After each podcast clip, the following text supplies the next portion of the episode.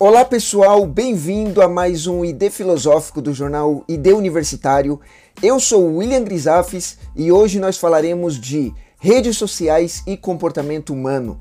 Temos aqui como convidada a doutora Carolina Padovani, que é psicóloga especialista em neuropsicologia. A doutora Carolina também é pós-doutoranda no Labo, que é o Laboratório de Política, Comportamento e Mídia da Fundação São Paulo, PUC São Paulo. A doutora Carolina também é pesquisadora dos grupos Comportamento Político e Crise no Amadurecimento no Labo. Também é escritora, coautora do livro Neuropsicologia na Infância e na Adolescência, Casos Clínicos em Psicopatologias, pela editora Manoli. Carolina, eu te agradeço muito, primeiramente por pela sua disponibilidade, pela por ter aceitado esse convite para gravar esse podcast. A gente vai falar sobre redes sociais e comportamento humano. É, te mandei mensagem, te convidei, você muito prontamente, muito é, com alegria é, aceitou o convite, então eu sou muito grato por isso. A gente se conheceu pessoalmente agora lá na, na PUC, né? E isso foi muito bom. É, te agradeço muito é, por aceitar o convite. E, bom, é um prazer tê-la aqui. Agradeço, né? Poder falar do assunto, assunto quente. Legal, assunto bastante quente, exatamente. Então vamos lá, Carol, eu vou é, partir para a primeira pergunta. É, e essa pergunta é um pouco longa, porque eu vou ler um, um, um trecho do seu texto, um texto seu que você escreveu para o Offlates, e esse texto ele tem como título A Sinceridade Mente, Darwinismo, Teoria da Mente e Redes Sociais. E eu achei legal esse texto, Carol, porque você citou o professor Andrei. É, então, eu, eu, o livro do professor Andrei eu li e eu acho que é algo muito pertinente para o nosso tempo hoje, né? Sobre a mentira, sobre a, a verdade ser insuportável, né? Então, eu vou ler um trecho do seu, do que você escreveu. Você escreveu assim: como escreveu o nosso querido filósofo Andrei Venturini Martins em A Verdade é Insuportável, né, o livro que ele escreveu, ele escreveu assim: quem fala a verdade não dura muito tempo, ao passo que a hipocrisia é posição que conserva a vida. Só os hipócritas ficam vivos em segurança. Aí você continua escrevendo, né? Infelizmente, a natureza parece gostar de poupar mentirosos e covardes em porções generosas. Isso numa conta baixa, de bater o olho. É o medo. É, o medo também é adaptativo. E um dos nossos maiores medos é o da avaliação negativa dos nossos pares. Mentira e medo. É disso que somos feitos? Bom, Carol, você entendeu é, o que o professor quis colocar, né? E, e através dessa meditação, desse que você escreveu, é, a gente pode constatar que a hipocrisia e a mentira nas redes sociais faz as pessoas viverem bem? Veja, William, eu acho que essa tua pergunta, a gente pode ver ela sobre diferentes aspectos, várias camadas. Né? Eu acho que a gente, às vezes, uma resposta muito de bate-pronto, a gente acaba se perdendo um pouco.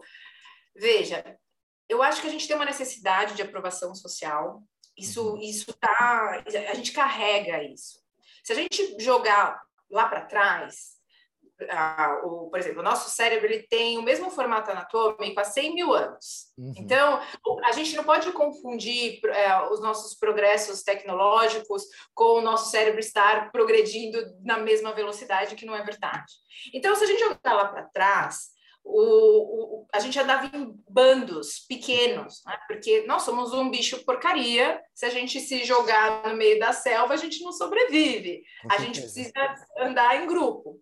A partir do momento que eu preciso andar em grupo, as relações que eu estabeleço dentro do grupo têm um impacto, elas são importantes, porque delas depende a minha sobrevivência.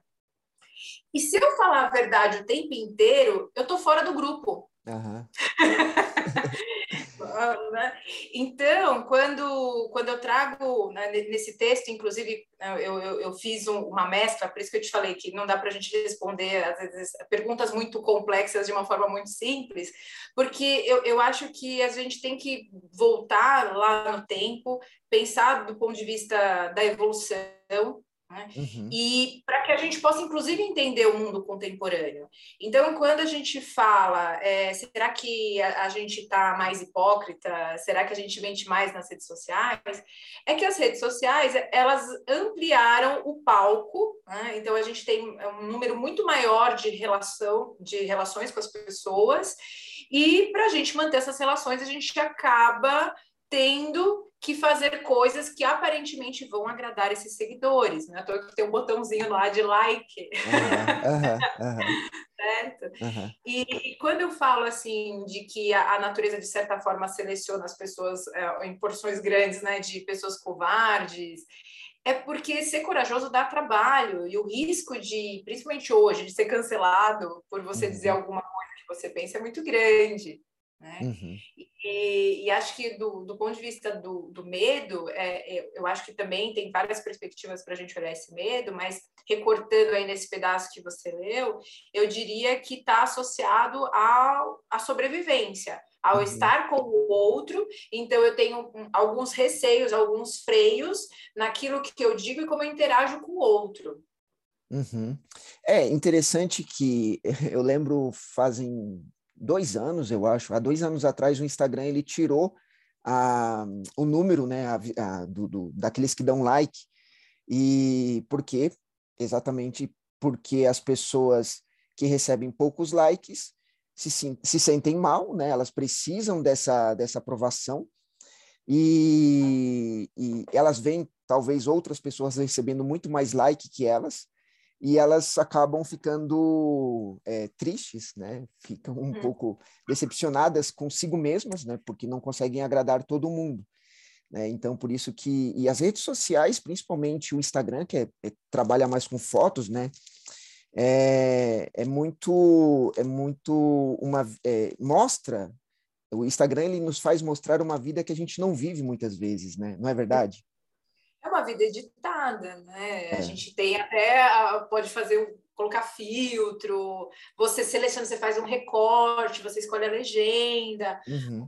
Das coisas que eu ia destacar na tua fala que eu acho importante é que a gente é competitivo. Uhum. então, é, é, como a gente vive, a nossa tendência é social, a gente olha para o lado e vê que o outro é melhor, ou está melhor que a gente. Uhum. E na rede social, a gente ainda pode fingir que está melhor. Exatamente, exatamente. Exatamente. Uma vez, é, uma vez eu vi de uma adolescente que cada rede social tinha um humor específico. Né? No Facebook você era uma pessoa crítica, é, muitas vezes até um pouco melancólica, depressiva. No Twitter você sempre tinha uma frase de impacto, um jeito de, de é, meio politizado. E aí no Instagram você estava sempre feliz, viajando na praia. Uhum, uhum. Exatamente. Às vezes a pessoa não, tá, não tem nenhum dinheiro no bolso, né? Mas tem que colocar uma foto na praia, mas sem dinheiro na carteira. Sim. Sim. E, e, de certa forma, eu, eu, eu acho que a gente perde um aspecto que está associado na rede social, que são esses algoritmos que fazem essas redes sociais, digamos, virarem. Então, quando você pega o seu feed de notícias, ele já é um feed direcionado para você.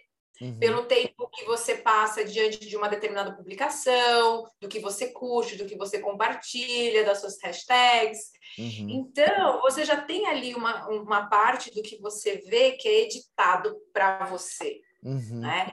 Uhum. E então você acaba sendo exposto a determinados conteúdos que, que vão te atrair de certa forma. Uhum. É, o professor Andrei, ele sempre fala, né, que se a gente falar a verdade o tempo inteiro, a gente é demitido da empresa que a gente trabalha, né, a gente vai perder amigos, porque ninguém, quando a gente se encontra com alguém no elevador e a pessoa pergunta, olá, bom dia, tudo bem? Você não diz, não, o dia tá péssimo, né? Não, eu tô afim de matar o meu vizinho. Ninguém fala isso. Né? Não, a pessoa responde, sim, está tudo bem. Aí chega no trabalho, e nunca vai falar o que ele pensa do chefe para ele, né? Então, eu acho que é, a a, a, o fato da verdade ser insuportável, que o professor André ele é o título do seu livro, né? Exatamente sobre isso, né, Carol? Aí eu já, já queria até passar para outra pergunta.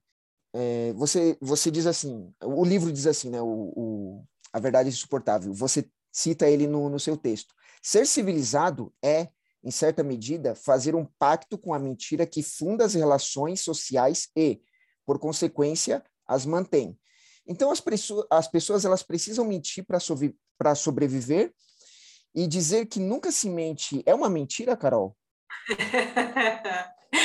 Provavelmente, respondendo a sua última pergunta primeiro.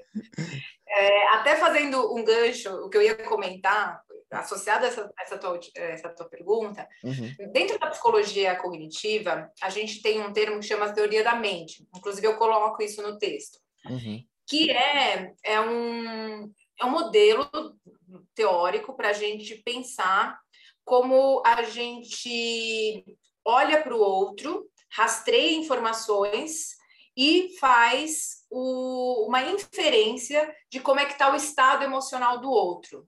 Uhum. Né?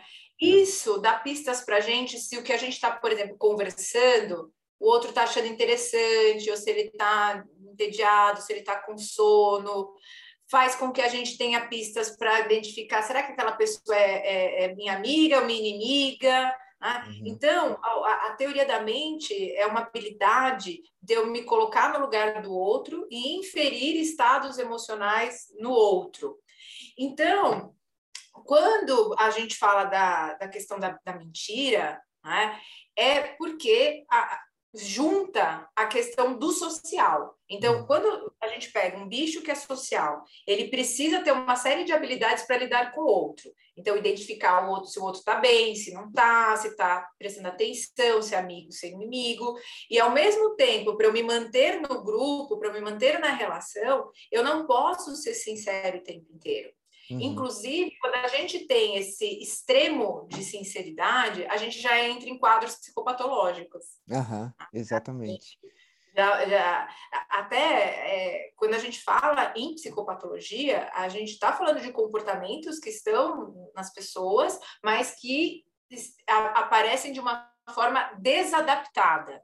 Então, uhum. é adaptado, é esperado que, por exemplo, é, entre no, no, no elevador, que foi seu esse teu exemplo, e a pessoa pergunta, aí, tá tudo bem? Você não vira e fala assim, você não sabe o que aconteceu, agora o boleto, meu marido me traiu, o pneu furou. Não, uhum. né? porque, inclusive, as relações, elas têm é, um grau de intimidade. Então, quando você está no elevador, provavelmente é uma pessoa que você não conhece. Então, uhum. ali, o adequado é você não se abrir.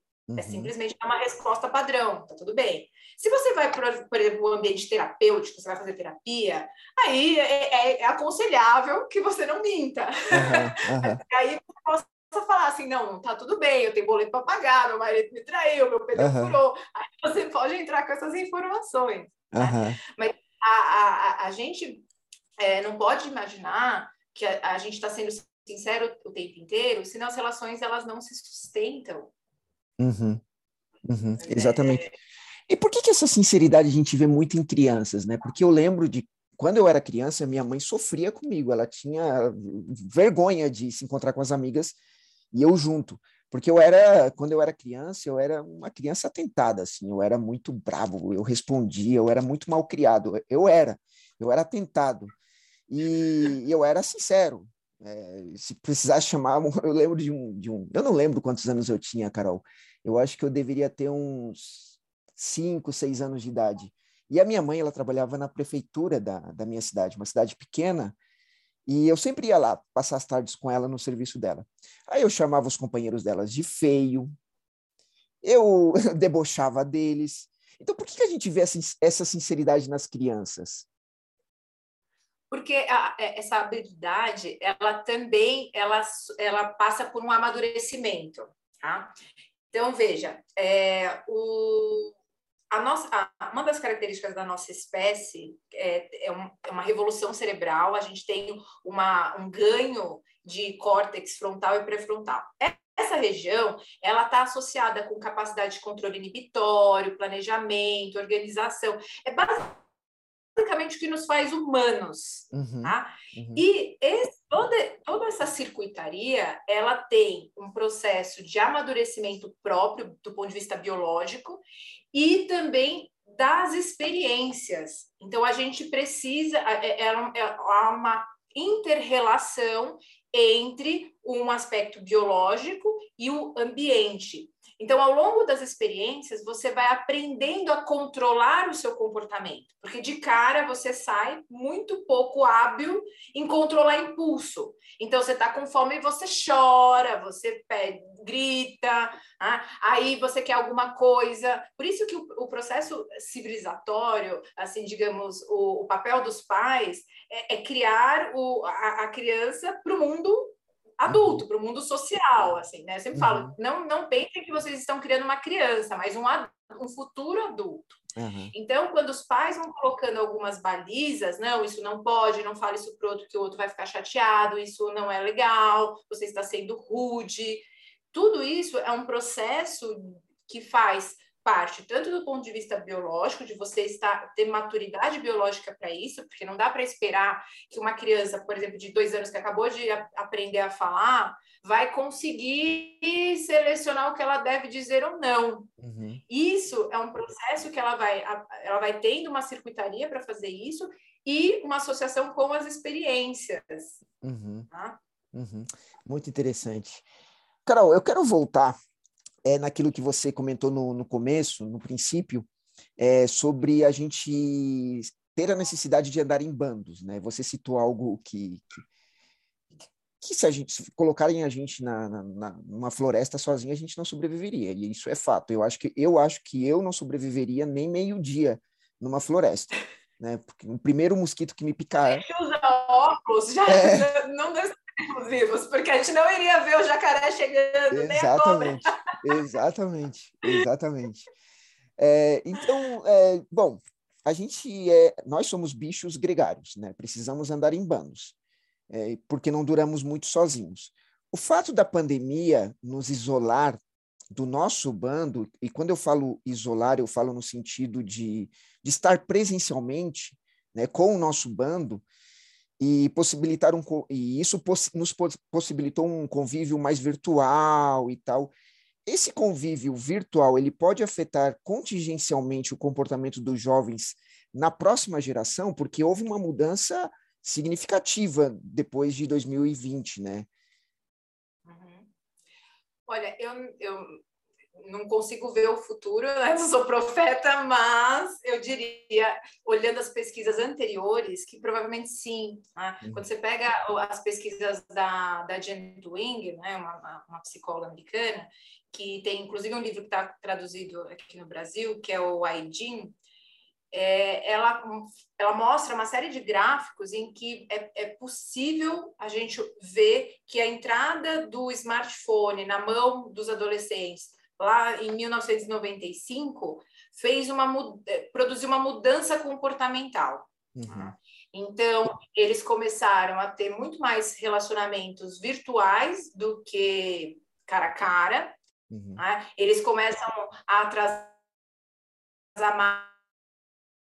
marcos de, de em casa, demoram mais para ter relacionamento, demoram mais para iniciar a vida sexual. Então, a gente tem uma série de alterações de comportamento comparando as gerações anteriores, isso com a entrada da internet. Como a questão da pandemia, é, é momento da gente usar esses recursos, é recente, a gente ainda não, não consegue ter dado. Né? Uhum. Né? Mas provavelmente é, vai alterar, eu não sei o quanto, mas eu já vejo, pelo menos de experiência de consultório, que é, é, é essa situação de isolamento né, ela, ela, teve vários, várias derivações. Né? Uhum. Uma delas é que o peso da imagem que a gente posta na internet ampliou. Né? Uhum. Né? Porque se o jovem já passava mais tempo online do que tendo experiências tete a tete, né, frente uhum. a frente, isso ampliou. Ah, então, assim, fica cada vez mais na internet. E nesses ambientes, assim, os jovens, eles continuam sendo jovens, né? Como nós fomos. Há uma preocupação com o corpo, há uma preocupação com o julgamento do outro, a gente quer participar de grupos, né? não é à toa que uhum. na fase da adolescência a gente, sei lá, vira, antigamente falava vira emo, vira hippie, é, gosta de uma banda de rock, veste todo, as meninas todas iguais. Assim, isso é comportamento esperado dentro da, da fase da adolescência. Aí você coloca isso no ambiente digital em que o alcance é muito maior, tem muito mais gente vendo. Uhum, né? uhum. E com um outro, um, um, um, acréscimo de que numa relação real há, há um feedback eu falo com você, eu estou vendo sua, seu rosto, você fala alguma coisa. Se você. Qualquer coisa que a gente discordar, a gente pode começar a brigar e tal, as pessoas olharem, ser, ser aquele, aquele barraco. Uhum. Na internet, eu bloqueio você. Uhum. Eu não, eu, eu, e pode ser que eu bloqueie você sem discutir com você. Pode ser que você postou uma foto de gatinho e eu não gosto de gato. Ah, não quero mais saber do William. E vai lá simplesmente bloqueia. bloqueia. Então, a, te permite você evitar o contato com a alteridade, com o outro, com o uhum. confronto. Uhum. Junta isso com o algoritmo que seleciona para você, para mostrar para você só o que te agrada, que interessa, que ele vai ficar mais tempo. Então, assim, ele está num ambiente em que não tem conflito, que não tem frustração. Uhum. E isso faz com que ele não tenha mecanismos de enfrentamento de situações difíceis. E a vida tem muito mais situações difíceis do que situações fáceis. Uhum. E uma das coisas que é, que é mais difícil de lidar é com o outro. Uhum. Uhum. É, é, mesmo quando o outro concorda com a gente. É, é difícil. então, eu acho que sim, que vai, vai alterar, já está alterando. É, já chega para mim, é, jovens que choram porque perderam seguidores. Então, é, há, há, uma sensação assim de eu estou, não estão gostando de mim. Uhum. Porque antes a gente. É, é, a questão da velocidade eu acho que é também importante. Hoje é tudo muito rápido. Então você tá lá abafando, tá com 10 mil seguidores, aí você fala alguma coisa que alguém não gostou, aí viraliza, você foi cancelado perdeu uhum. todo mundo, foi, né, foi aquele linchamento virtual, um monte de comentário. Se você está dentro da escola, sem rede social, você fala alguma coisa que não gosta, aí o grupinho se une, aí começa aquele falatório, fofoca, mas isso leva tempo. Aí não, pode até ser que role uma briga, mas depois rolou a briga, todo mundo comentou, passou, próximo assunto. É. Uhum. é então, Exatamente. É, claro que, que, que, vai alterar. A gente não sabe exatamente, eu pelo menos, né? Não sei, ou talvez tenha algum profeta, mas é óbvio que vai afetar, porque, como eu te falei, né, do, do cérebro, de, de, o nosso cérebro é híbrido, então ele tem uma parte biológica e uma parte do, da experiência, do social. Se a gente está alterando o padrão de relacionamento social, a gente vai, consequentemente, não tendo muitas ferramentas para lidar com problemas. Uhum. Porque a gente aprende a lidar com problemas enfrentando os Enfrent... problemas. Exatamente, exatamente. Viu, Carol, enquanto você falava, eu, eu lembrava muito da minha infância, né? Eu nasci numa cidade pequena, lá no sul do Brasil, a minha cidade, 13 mil habitantes, e a minha infância, eu posso dizer que ela foi feliz. É, então, quando você falou dessa alteração que, que o smartphone trouxe, que a internet trouxe, que as mídias sociais trouxeram, é, para, para as crianças e para os adolescentes, isso fez com que eu pensasse lá na minha infância. Então, como que era a minha infância, Carol? Eu me levantava, eu aprendi a andar de bicicleta com quatro anos de idade, então eu pegava minha bicicleta com quatro, cinco anos, andava, caía, me ralava todo, tinha cicatrizes, aí me encontrava com meus amigos. O bairro onde morava não era asfaltado, então era terra, eu andava sempre sujo, eu colocava fogo no mato, a vizinhança ficava louca comigo. Eu já te falei como que eu era na minha infância, né? É, então, eu, eu, lembro que, eu lembro que quando, quando chovia, eu brincava muito no lodo, andava de bicicleta no lodo, caía no, jogava futebol na chuva. É, eu posso dizer que a minha infância eu aproveitei. Eu aproveitei mais do que a minha adolescência e a minha juventude, a minha infância. Eu não sei se todos pensam assim, né? Mas eu aproveitei, eu aproveitei muito. Eu lembro, Carol, que quando tinha algum problema entre os meus companheiros, meus amigos ali do bairro, a gente se brigava, é, a gente às vezes né, dava aquela confusão, mas no outro dia a gente estava lá voltando a brincar das mesmas coisas. E, e, a gente enfrentava, a gente não tinha aquela aquela que é, a gente enfrentava o problema cara a cara ali, depois a gente se desculpava e continuava a vida. E hoje, Carol, quando eu vou lá para minha cidade, eu vejo que tudo está diferente. Agora, eu não sei se isso tem muito a ver com a minha maturidade, né? Hoje eu sou adulto, hoje eu vejo o mundo de uma outra forma, mas quando eu vou lá, eu percebo que as crianças, elas não são fe tão felizes quanto eu eram, quanto eu era. Agora, eu não sei se isso tem muito a ver com a minha maturidade ou se é um outro tipo de alegria de outro tempo e de outra geração. Você me entende? Eu não sei Sim. se eles são, eles, se eles têm a mesma alegria, mas de uma forma diferente, com o smartphone, agora com a internet. Se essa é, evolução trouxe um outro tipo de alegria, ou se realmente antes a gente era mais feliz mesmo. Eu fico nessa dúvida. O que, que você acha disso?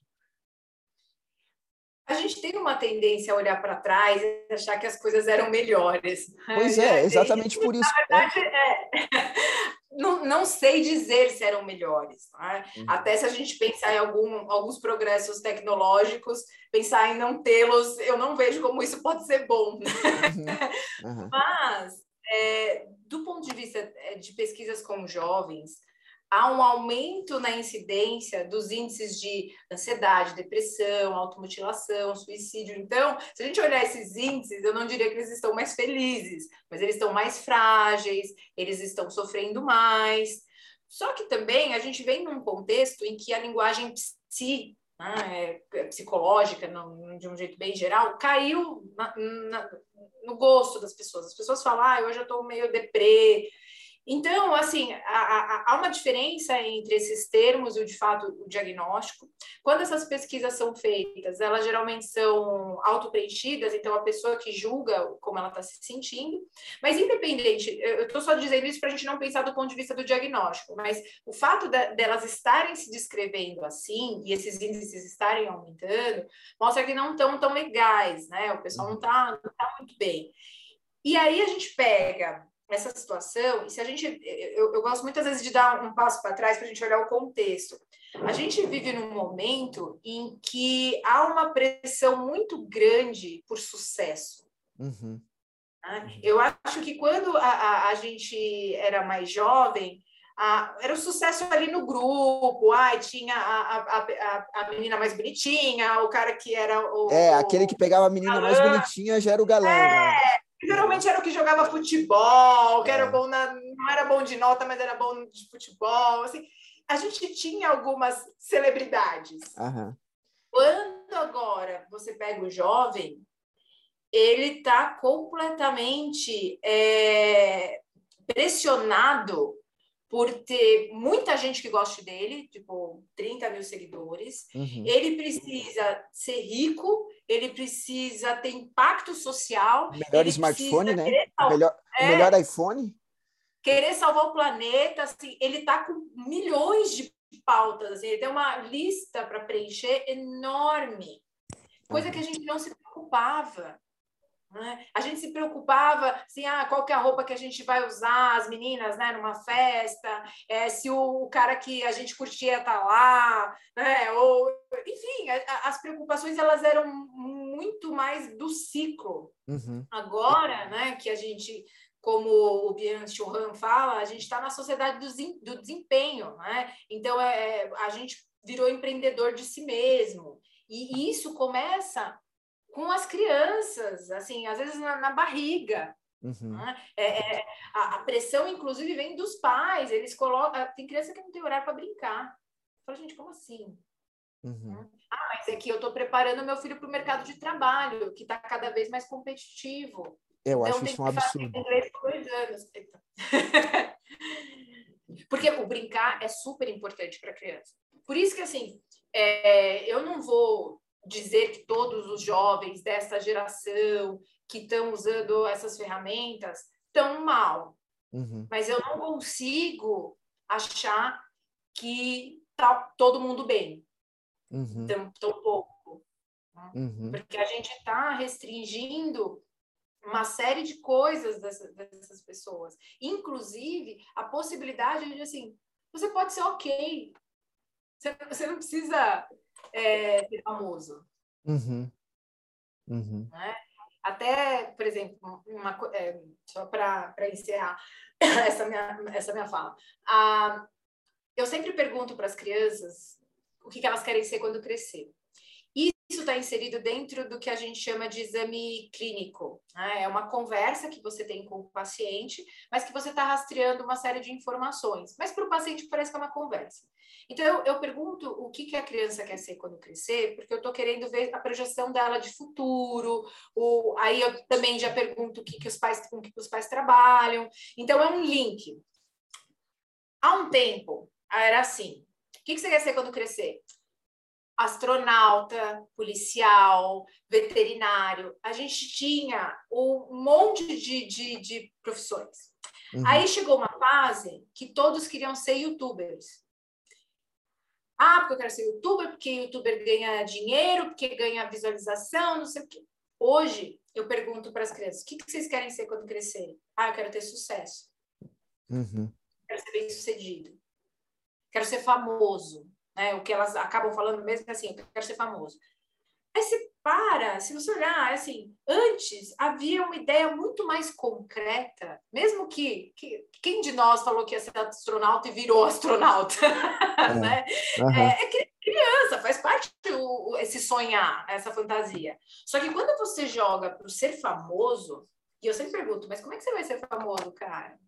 Eles não sabem. Uhum. Porque eles têm um cara que eles seguem que da noite para o dia estourou. Aí, imagina, é, você, quando a gente fala em adolescente, você está falando em uma galera que ainda não tem muito recurso para enfrentamento. Nós, né, adultos, temos dificuldade. É só alguém tentar puxar o nosso tapete no trabalho que a gente já. Como é que lida? Como é que lida com a hierarquia? Uhum. Né? Uhum. Uhum.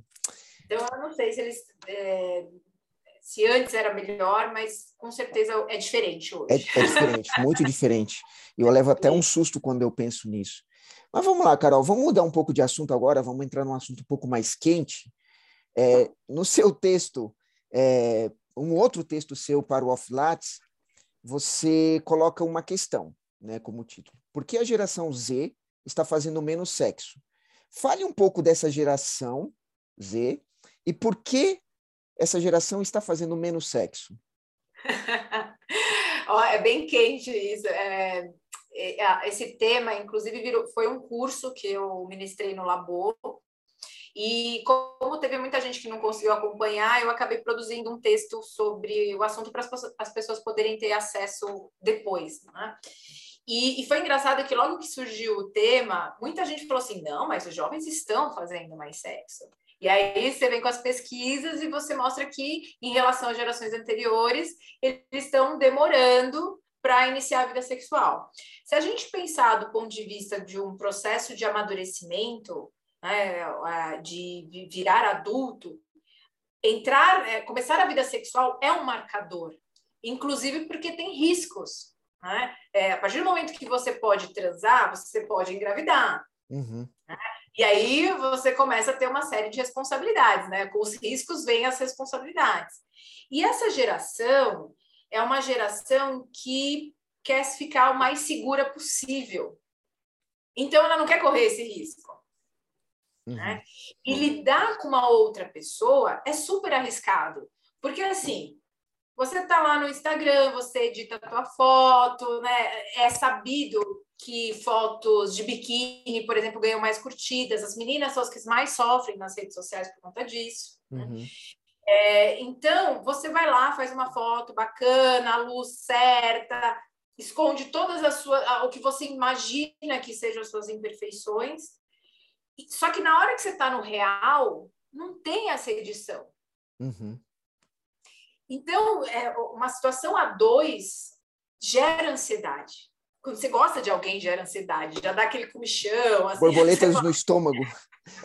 Exatamente. Você fala besteira, o seu QI rebaixa, né? você se humilha. É. Você, você vai andar, você tropeça nas próprias pernas. É.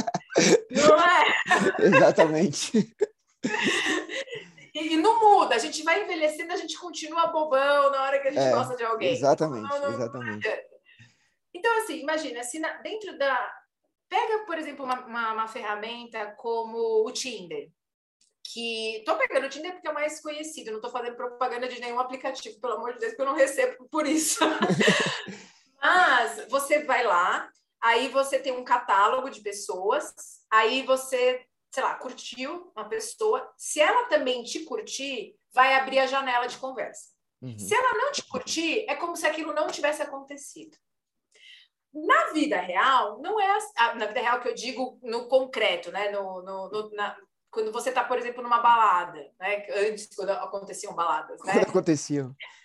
É, quer dizer, acontecem, né? Clandestinamente, mas é, não é nosso, nosso assunto. Uhum. Mas na balada, você tem, você tá lá, tem outras pessoas, você tem que ver se aquela pessoa que você se interessou se interessou por você, aí começa aquele. Você tem que usar a sua teoria da mente para ver, nossa, a pessoa está me olhando, mas ela está me olhando com interesse ou ela está rindo de mim? Ou ela está olhando para minha amiga?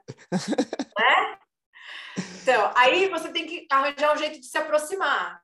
Você vai pedir para sua amiga chegar no amigo dele, para o amigo dele. E aquele medo, e o medo, e o medo de se aproximar. Exato. Você vai pedir para o seu amigo ir lá, falar com ela, né, para ter uma certa segurança. E se der certo, aí vem aquela segunda etapa que é o tirar a roupa. Uhum.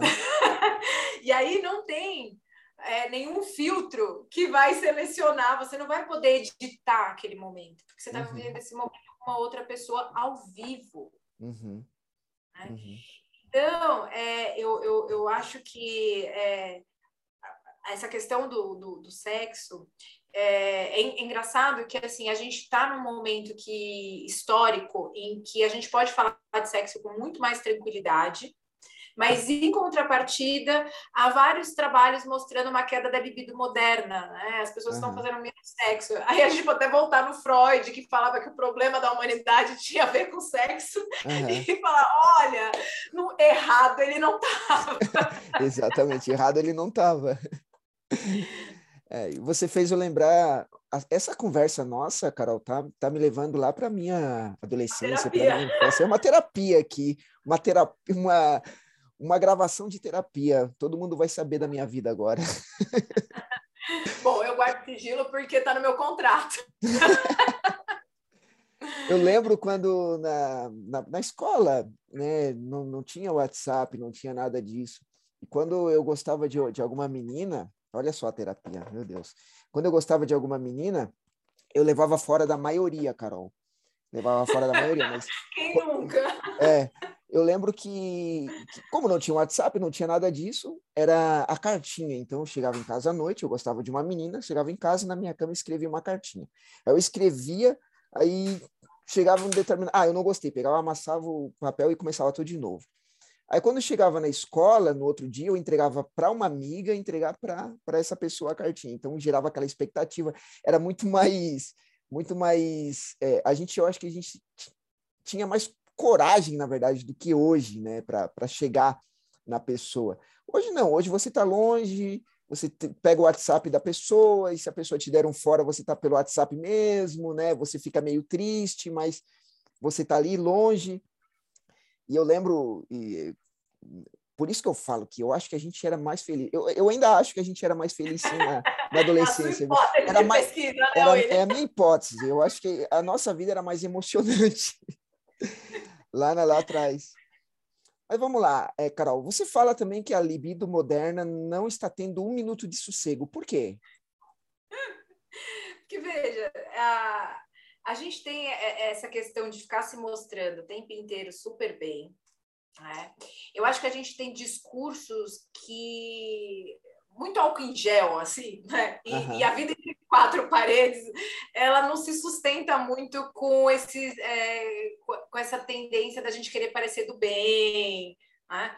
E quando você estava contando, inclusive, dessa questão da cartinha, hoje um jovem que, porventura, tivesse essa sua ideia de escrever uma cartinha, é, ele ia correr um risco de ser acusado de abuso, de assédio, né? de é, passar a linha. E, e, assim, se tem o material escrito, tem comprovação. Comprovar. E hoje, qualquer coisa que você diz, a, a, a gente está muito cerceado. Né? Uhum. Né? A, Então, e, e, e, do ponto de vista da libido, você cercear a fala, você também cerceia o desejo. Uhum. E o uhum. desejo, ele, ele, ele, ele, precisa de algumas condições, né? inclusive o proibido.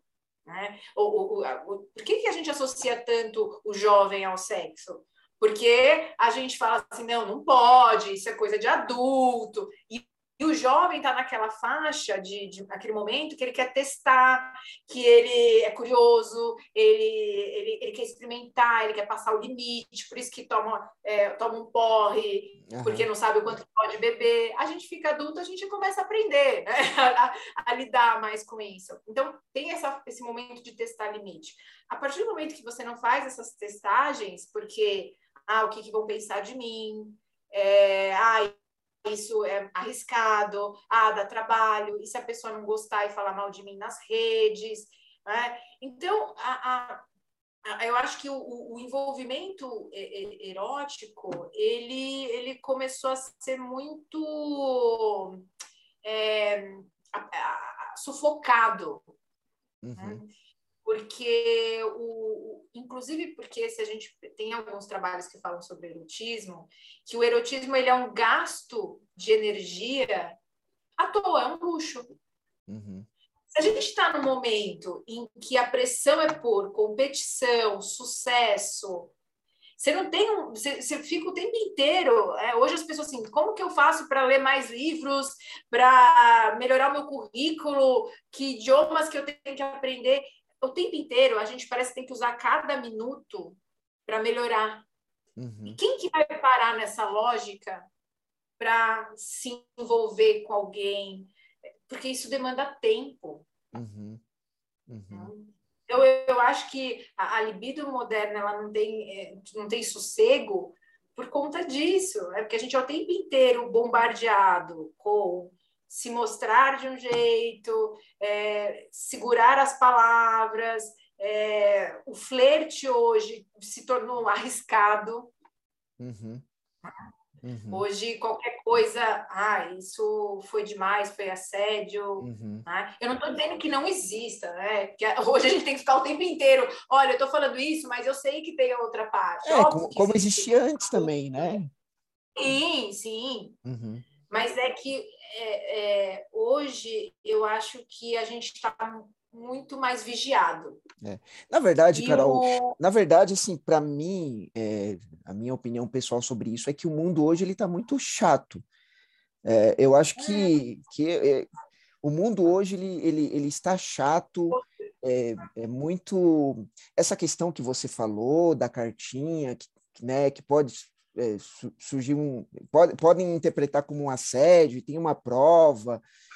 Eu acho que, que realmente o, o, o tempo passou e as coisas acabaram ficando mais chatas, e isso pode. Né, por isso que a libido moderna ela não tem um minuto de sossego, né? Porque isso vai, como você falou, isso retranca a pessoa, né? Isso faz com que a pessoa pense duas, três, quatro, cinco vezes antes de partir, antes de dar um flerte, antes de, né?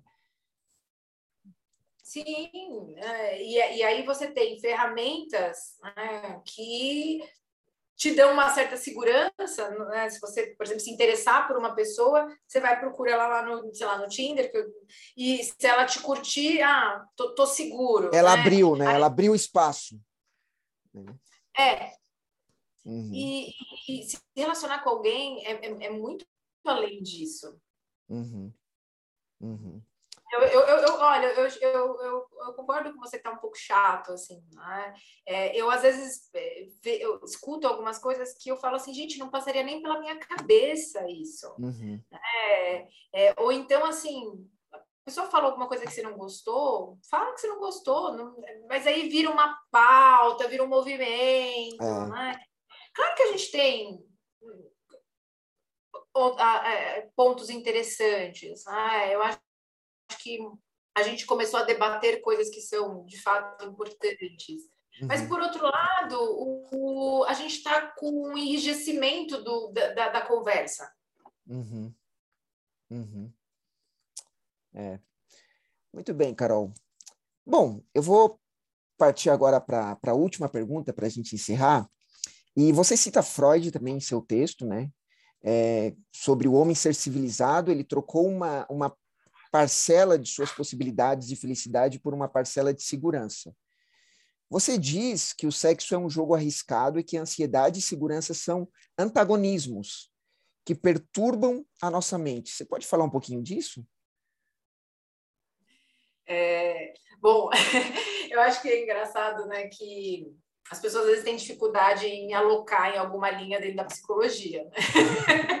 porque eu gosto de transitar e, e, e as pessoas às vezes quando me alocam como neuropsicóloga clínica, elas intuitivamente acham que eu sou da linha comportamental. Uhum. E aí, quando eu falo de Freud ou de Jung, as pessoas falam assim, nossa, recalculando rota, né? Mas, é, porque eu acho que, assim, a, a, a, psicologia tem, tem, tem tantas linhas, tantas, tantas teorias, e elas estão todas olhando pra, basicamente para a mesma coisa, né? Para um ser humano. E, e o ser humano é complexo. E não, por mais que a gente tenha teorias, a gente nunca vai conseguir acessar todos os detalhes. Então, quando eu trago o Freud, eu acho que ele faz um recorte interessante, principalmente num texto dele que é o Mal-Estar na Civilização, que eu acho que é cada vez mais atual, é que ele fala que a gente, num processo civilizatório, a gente vai abrindo mão da liberdade para ter segurança, a segurança do grupo. Uhum. E se a gente transportar isso para, por exemplo, Tinder, né, para a gente ser bem moderno, né? É, provavelmente já deve ter até outra ferramenta que, que os jovens estão usando mais, mas é, se a gente transportar para a ideia do Tinder, é assim, eu abro mão né? Assim, eu ganho a segurança de você saber se você curtiu ou não a minha foto, e aí a gente pode conversar, porque vai abrir a janela. Mas eu abro mão da minha liberdade no, no seguinte sentido. Enquanto a gente está usando esses algoritmos, eles estão rastreando um monte de informações nossas. Uhum. É que ninguém lê o termo de acesso, né? O de, uhum. quando, de uso até porque se você lê descordamento. E aí, enquanto você está usando essa ferramenta que te dá uma segurança de você entrar em contato com as pessoas e, ah, só se ela me curtir vai abrir a mensagem, eu não vou ter o risco de tomar um não cara, como seria numa balada ou numa outra situação, eu tenho essa segurança, mas eu estou abrindo mão da minha privacidade, da minha liberdade. Né? Uhum. É, então, a, a, a, gente, a gente tem uma tendência a fazer isso. Né? A gente quer, a gente quer. Se a gente pegar uh, uh, os jovens quando eles falam assim, ah, antes de ter um determinado palestrante, eu quero aviso de conteúdo, eu quero saber se esse conteúdo pode mexer comigo ou não. É, então, assim, eles é, é o tempo inteiro um, uma exigência por segurança e a gente está achando o mundo chato porque a gente está perdendo liberdade. Uhum. Né? Então, é, é, é, é nesse, nesse sentido que, que, que, eu, que eu trouxe o, o, o Freud. Né? Uhum. Eu acho que, claro, são contextos diferentes. Eu acho que a gente sempre tem que olhar as teorias psicológicas dentro do contexto em que elas foram construídas, uhum. porque toda teoria ela tem um referencial de homem de mundo específico dela. Uhum. E, e eu acho que hoje a gente tem um ideal de homem que ele é capaz de cada vez melhorar como a gente melhora os nossos smartphones. Uhum. Que não é verdade. A gente, né, é uma, é uma, é, essa visão de que a gente pode tudo é muito complicada, né? Porque ela não se sustenta. Né? Basta a gente encarar a contingência, como foi a pandemia. É. então, é, é, nesse sentido que eu trago o, o, o Freud. Eu acho, eu acho bom, às vezes, a gente revisitar autores anteriores, porque a gente fica muito com esse senso de novidade e, assim, né, não, não é muito novo. É, é exatamente. Já pensaram lá isso há séculos atrás, né? Sobre isso. É, exato. Uhum. Então, eu acho que é por isso que, que, que eu trouxe o Freud para a conversa. Uhum. Muito legal. Bom, Carol, foi um papo bacana. Mais uma vez eu te agradeço muitíssimo por pela sua disponibilidade, pelo seu tempo, né? Porque eu lembro que quando a gente estava combinando dia, horário, é, eu percebi que a sua agenda é cheia, mas você conseguiu esse espaço aqui para a gente do, do ID Filosófico. Não deixa de ser um assunto filosófico também, né? Então, é, muito obrigado, Carol, mesmo, é, por tudo, pela, pela, pela entrevista, e eu tenho certeza que, que vai ser de grande proveito. Não, eu, que, eu agradeço o convite. É, as pessoas falam né, da minha agenda, eu acho engraçado. É porque, assim, é, eu, como você sabe, né, estou dentro do Labo, aí tô, acabei de terminar um pós-doc uhum. e gosto de escrever profilates, estou nos grupos de pesquisa. Né? Mas eu falo, gente, a gente sempre dá um jeito. Quando a gente quer, a gente dá um jeito. Né? É que com, a gente às vezes tem que se. Em São Paulo, principalmente os deslocamentos, eles estão muito Complicado. condicionados ao momento em que a gente se desloca. É, Porque às exatamente. vezes um percurso de 30 minutos demora 3 horas. Exatamente, exatamente. Se a gente, mas foi um prazer. Se, é, se a gente tivesse ido gravar presencialmente hoje, eu acho que a gente teria problema no trânsito, viu? Porque o tempo Sim. hoje, o clima, ele tá meio, meio chuvoso. Exato, exato. Carol, ah, antes, mas... antes de terminar, você poderia comentar um pouco do, do grupo de pesquisa que você participa ali do Labo? Sim, ah, então, eu, eu entrei no, no Labo pelo grupo do Fernando Amed, que é uhum. de comportamento político, e, e eu entrei de, por uma razão muito engraçada, porque eu não entendo nada de política. Aí eu falei, eu quero estudar política. Uhum. E, e foi muito legal, porque dentro do, desses grupos de pesquisa, a, a, gente debate um determinado livro, e aí eu fui vendo que, na verdade, muita gente não entende de política. Né? Uhum. A gente acha que o, leitor, o eleitor ele seleciona o voto dele de uma forma racional, e a gente tem um monte de pesquisa mostrando que não. não. Então, é, é exato. Né? Então, eu, eu, eu, participo desse, de, de comportamento político.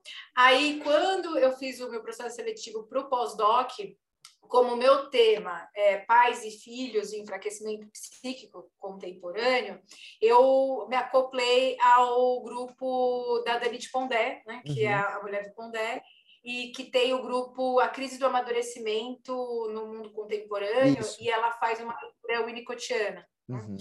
E, então, eu, eu, eu atualmente estou nesses dois grupos, Aí, como eu te disse, entreguei agora o, o pós-doutorado, quero fazer outro. André me chamou de maluca, mas eu gosto de estudar.